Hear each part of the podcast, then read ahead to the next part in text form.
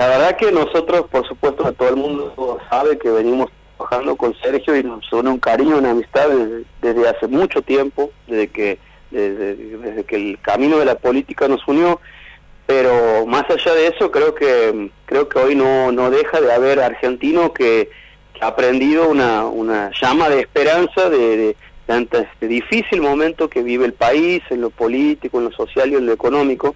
y que también, por supuesto, por qué no decirlo, el mundo, este, de que, de que Sergio con su impronta, con su capacidad, con su inteligencia, eh, con su, con su este, valentía, porque la verdad que este, hay que, la verdad que es de esos hombres que, o de esos, de esas personas que, que no le escapan las situaciones problemáticas, sino al contrario se involucran y trabajan para poder eh, salir adelante este, esperemos que, que, tenga lo mejor, que, que, realmente Dios lo ilumine, porque lo que podemos pedirle todos y que y que bueno y que hoy en día y que hoy día comience este un, nuevo periodo para la Argentina que sabemos que no va a ser fácil desde la situación que estamos pero eh, confío en Sergio pero sobre todo también confío en su capacidad de diálogo y de, y de consenso este es algo que siempre he rescatado de él, que es este